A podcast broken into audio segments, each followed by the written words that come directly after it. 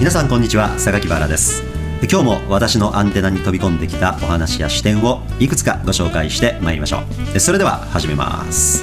この番組はデータサイエンティスト株式会社の提供でお送りします。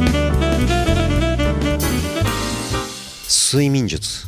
寝るところの工夫で悩んでる方多いんですよ意外と。はい。僕あの米軍がやってるという睡眠術なんかも試してみたんですよ。何ですか？米軍がやってる睡眠術って。面白いですよ。はい。まず足の裏から意識するとか言って力をグッと入れてはい。足の指のもう爪の先からね、力がふわっと解放されていくのをイメージしてはい。それを徐々に徐々にねもう1センチ数インチ単位で体の上の方にイメージを持ち上げていってはい。でそれやってる間に寝るって言うんですよ、うん。私やってみました。寝れますねえそれ寝れないのはあのねまずどうしてです？足の指先からですね力を解放していくってイメージを持った途端にね、うん。私こんなふうなことをイメージしちゃったんですよ、足の指ってうまいことできてるなと。この形このグラデーションの形のこの美しさ、うん。どれだけ何万年の時を経てこの形に修練していったのか、大草原や大森林を行き交う人々の姿ね、裸足で歩き続けた結果 この足の形にたどり着いてるわけでしょ。どんなドラマがこの足の裏を巡るいろんなね、うん。その人類史を想像してしまってね、あなんかこのテーマで誰か研究してる人いらっしゃらないかななんて思っちゃって。だってね足の裏ってすごいでしょ考えたら。これほどの圧力を受ける体の部位あります？ということは最も耐久性がたくさん試された部位なわけですね。それがこの形に来ているということはね僕はなんかすごい感じするな。あとすごいな手。手までいかないでしょ手のひらすすごい。いや手来ないですよ。だからねはい。それはいろんな睡眠術があって、はい。手のひらがあったかくなるのもイメージするってやつもあるんですよ。技として。私それもイメージしたんですよ、はい。無理。もうね 手の脱力考えただけでねなんて手ってやばいんだろうって思っちゃうわけもう寝られへんのよね。でも僕の場合そうやって足のことを考え始めて足の歴史だとか考えてるじゃないですか。すると草原の中の夢を見始めてもう寝てるんですよ。草原の夢いいですね。はい。やっぱりこう広い空間をイメージするのって大事かもね、うん。その細部についてイメージすると寝れなくなっちゃうわ。そう言われ原さんは結構細部関心高いですね。砂場の砂の粒一粒一粒を観察するみたいなことをたまにお話しされません？というかね幼稚園児の時にね砂場にね見事な小さな美しい貝がおあったんですよ。あれすごいですね。皆さんね砂場って覚えてらっしゃいます？子供の時の砂場。僕は自分が、えっと、幼稚園生の時に宝塚にあるね、はい。マリアの幼稚園っていう、はい。ミッション系の幼稚園だったんですけどね。そうですか。でその幼稚園は面白くてねあの広い校庭があって全部芝生なんですよ。でね砂場もものすごい広い砂場があって、はい。その砂場に置かれていた砂一粒一粒貝なんですよ。めっちゃちっちゃくて美しい紫だったりピンクだったりね、今でもはっきり覚えてます。あまりにもたくさんの種類の貝なんですよ、で貝が砕けた状態のやつが砂みたいになってるんでしょうね、うん。おそらく。らあれ多分あの砂も結構ちゃんとした砂をどっかから持ってきてんのかな、そうでしょうね。で子供からすると珍しいじゃないですか、はいその貝という粒。どれだけの時間かは覚えてませんけれど、うん。一粒一粒のその貝殻の美しさあの巻き貝がいたりするんですよ、好きですよね子供ね。うん、で巻き貝ってね、うん。ちっちゃい時から巻き貝の完成形の形してるんですすでに、うんうん。で手のひらに乗せますとね、はい。無数のその巻き貝とか二枚貝の片割れみたいなものがね、もう手のひらいっぱいに広がるんですよ。ですから皆さんねそのイメージする砂粒っていうのは砂粒かもしれませんが、その幼少期の僕が最初に体験した砂粒というのはね貝なんですね。巻き貝だったり、うん。ほぼ完成形の形をした巻き貝なんですよ。はい。粒をよく見ると単なる粒ではなくうん。貝だと、うん。その巻き貝には当然もう生きてる肉体は入ってませんのでね、はい。殻なわけです。でもね子供は想像するわけですよ。ここに穴がある。ここに貝がいた、うん。ここで生きてた。生き物がいたんだ。つって図鑑見るとねまさにそのほらあの海洋生物の図鑑見たりしますと貝の中から顔を出してる、うん。そのいわゆるでんでん虫のカタツムリのね、肉体みたいなやつがあったりするでしょ。なんかね断面図が出てたんですよ図鑑に、うん。そう貝の断面図。貝の中にはこんな生き物がいるんですよみたいな断面図があったんですよ。それ見てびっくりしました。もうあの貝殻の中にどんな複雑な肉体構造があります？でそれ見てまた私びっくりしたんですよね。でまた砂場行くでしょ、はい。一つこのちっちゃな一見砂粒に見えるその巻貝、このちっちゃい中にあの複雑な肉体構造がいたんだと、もうこれ考えたらねこれときめいたんですよ。やっぱり私思うのはね、うん。子供にねうん。いろんなことを小学校や中学校で教えるでしょ。はい。でねあんまりね実感もできない、うん。触ることもできないものからね、はい。教えるのはねどうかなと思うんです、つまりね抽象度が高い話題から入るケースって多くないですか？はい。例えば会ったこともないうん。人の顔も見たことない人の名前を覚えろとか。覚えれます？教科書ってね、そんなんばっかりですよ。確かに。会ったこともない。喋ったこともない。性格もよくわからないいやでもこんな人いたんです。坂木さん僕この間名刺交換したこういう人なんですけどこの人の名前覚えてくださいってわけですね。そのレベル。でその人について延々話聞かされて、まあ、うん延々聞かされたらやっと覚えますけど、うん。それも人間ドラマが面白ければですよ。でも対してうん。でしかも知らない国で偉かった人とか言われて、はい。その国がどこにあるかもわからない。うん。その国の風景もイメージできない、うん。ね、建物のも分かりません。はいどんな湖があったりどんな風景かもイメージできない。ギリシャとか言われて大人はイメージできるけれども、うん。あのエーゲ海とかその白いはい。真っ白なねあの美しい風景。パンテノン神殿みたいえそういうやつ。なうん。それが映像として浮かんでる人にそのギリシャでねとこんな人いたのよと言われたらねその風景と結びつけてそんな人いたのかとか言ってうん。やっとそれで覚えられるイメージでしょ、はい。だからねほんまによう考えてください。これ教科書作ってるかまたはその小学校のね教育プログラム作ってらっしゃる先生方、うん。ぜひね会ったこともない触ったこともない抽象的な話から行くよりもね、はい。その砂場の砂じゃないですけど、はい。手に触れ転がしてね、ああでもないこうでもないって言える。あと実際に行けるところで歴史もねせいぜい自分たちで見た場所それを逆に紐解いていく形でね、うん。いわゆる探偵ゲームみたいにしてえ。これってなんでここにそもそもあんの？みたいな、うん。であるっていうことはなかった時代があるわけですよね。はい。なかった時代からあるっていう時代にひとっ飛びで行ったのかな？これちょっとなんでここに立ってんねや？ろ誰が立ってたんや？ろとか言って、そう手品もねまず手品で驚いてもらってね、うん。えなんで？ってキャーって騒ぐあの感動あるでしょ、うんあれが味わってこそ初めてね、はい。うわ知りたい。どんななってんの？ここからですよスタートは。このスタートの前振りなしにね、はい。いきなり手品の裏方から見せてしまうんですよ。もうなんでこんなとこにこんなでっかい神社があんの？これから入らずにね、うん。もういきなりね種明かし何百何年にそう何百何年になんちゃらっていう人がいて建立したとか言ってね、それも建てるって言わない、うん。建立したとか言って。まだそのね建てるという概念や建てるというドラマに対してもねまだ深い感動もなく理解もないね、身体感覚がないですよね。ないですよ。その建てることの苦労とかドラマとか関わってる人だとかね。それにいきなり建立したとか言ってまあそれは大事かもしれないですけどねその常識として。いやでもどうかなそんなの教えるのは。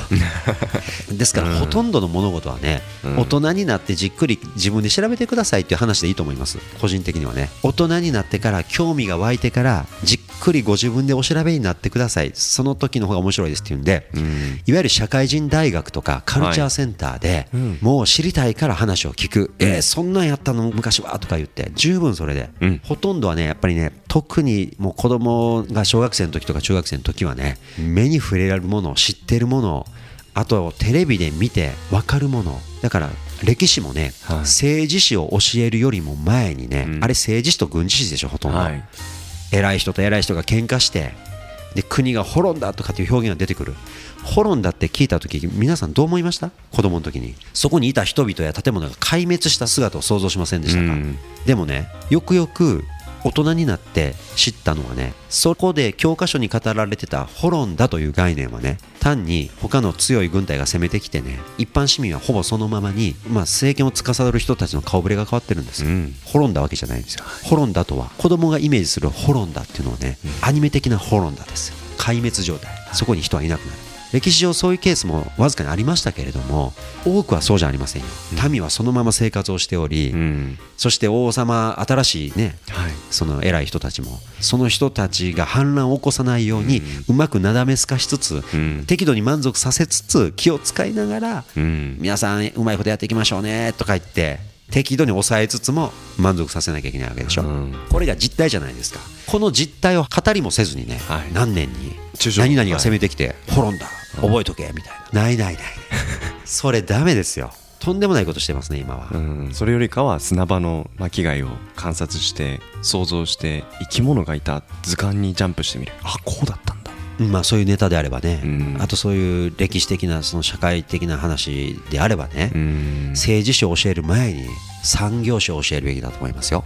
産業史っていうのは何かって言ったらね難しい話じゃないんですよ。はい。子供たちが普段目にしてるアニメあのアニメってどこの会社が作ってると思う？とか言ったらそれはね意外と皆さん知ってるんですよ。どこどこどこどことかね。あと映画で言えばお子さんほら映画好きですから映画見に行ったりするでしょ？はい。そしたら大体映画の最初に東宝とか東映アニメーションとかなんかいろんなロゴ出てきたりするからね、はい。意外と子供たち知ってるんですよ、うん。おもちゃのメーカーもよく知ってるんですよ。トミカとか言ったりして。ああいう企業がこのおもちゃはバンダイが作ってる。こっちのおもちゃはこっちが作ってる。この映画はこっちが作ってるけどこのポケモンの映画はこっちが作ってる。うん。じゃあガンダムはあここだみたいなね。あと少年ジャンプはあこっちだとか。っていうと子供たちもね何か作品があって、うん。その作品の背後には制作している人たちがいる。はい。そしてその人たちはどこかに属しているんだなって手元から始まるじゃないですか。はい。これですよ。うん。身近に接しているものから広げていく、うん。これで初めて実感持てるじゃないですか、うん。実感持ててるから興味持ちやすい。頭にも入りやすい、あはい。聞いたことあるわとか言って、ここを話すとはい。あ企業の存在もあるんだな、うん。で企業間には競争があるんだ。視聴率とか販売量とかあと映画の動員人数、うん。これ身近ですよね今年の夏ポケモンの映画見に行った人とかねコナンの映画見に行った人って言ったらもうクラスみんなはいはいはいはいとか手挙げると思うんですよ、ね、そしたらじゃあドラえもんの映画とコナンの映画見に行った人の数数えてみました日本中で。どっちが多いと思いますか？とか言って。ドラえもんの方が多いと思う人はいはいはいはいとか言ってね。コナンの方が多いと思う人はいはいはいとか言って。さあ正解はとか言ってね、はい。実はねとか言ってね。コナンを見に行った人のうちなんと大人の割合はとか言ったらドラえもんよりちょっと多いわけですよ。なんでコナンは大人の人をたくさん見に行くのですかね、うん。うんとか言ったら。どう思う？とか言ったらね子供たち結構いい答えすると思うんですよ。こうやって実際世の中で起きてることを子供たちがすでに接してたり見に行ったり自分が見てないけど友達が見たことがあるとか言ってるところから突っ込んでいくとねほとんど頭に入る。このようにして深めていってね、はい。どっかで抽象的なことを持ち出すと、うん。これって企業間競争だよねとかね。企業にはもともとの成り立ちがあってね。うん。もともとはこの企業だったんだよとか言って、へえ企業って一つの企業会社が分かれたりくっついたりそれもね買収だのどうのこうのって難しいことは言わなくていいと思う。くっついたり離れたり、うん。なくなっちゃったりあと作品とかそのビジネスの権利だけが他の会社に移動したり、うん。スター・ウォーズももともとジョージ・ルーカスが持ってた企業が保有していた権利やジョージ・ルーカス個人が保有していた権利の一部をディズニーに移転させたわけですねあれ売却して。へえ今スター・ウォーズってディズニーなんだ。ディズニーのライバルはどこなんだろうとかねこうなっていくとあ知ってる知ってるもう知ってる話だらけで、はい。結構な勉強できるんですねすでに、うんこれもやらずして会ったこともない。しかも想像もできない国の名前を持ち出してですよ。しかも想像もできない国の前の国の話をしてるんですよ。うんこれはいろんなことに通じると思います。実感を持てることから始めるというスタートポイントが重要だということと、うん。そのスタートからできる限りスモールステップで話を展開していくということですね。うん。このスモールステップではなく、まあ、ラージステップと言った方がいいのかな。階段の上がりが高すぎるとそこをまたげない子どもたちが増えてしまいますでしょう、登る気失せますよね。ええこれもともと勉強が大好きだったりできるお子さんはね立ったか立ったか行くんでしょうけれどもこれ私最初に勤めた会社がね学習塾を経営している会社だったもんですからね、はい。ものすごくよく言われましたよ。そのスタートポイントが大事ですよねとかその子供にぴったり合ったスタートでなければね、はい。とんちんかなところからスタートしてしまうと分かんなくなっちゃうじゃないですか、うん。あとスタート切れたとしてもステップが高すぎると登りきれないのでついていけなくなっちゃいますよね、うん。ですからできるだけスモールステップに。スモールすぎても退屈になっちゃう子は確かにいるから、うん。まあ、的確なステップといった方がいいんでしょうけど、ね。はい。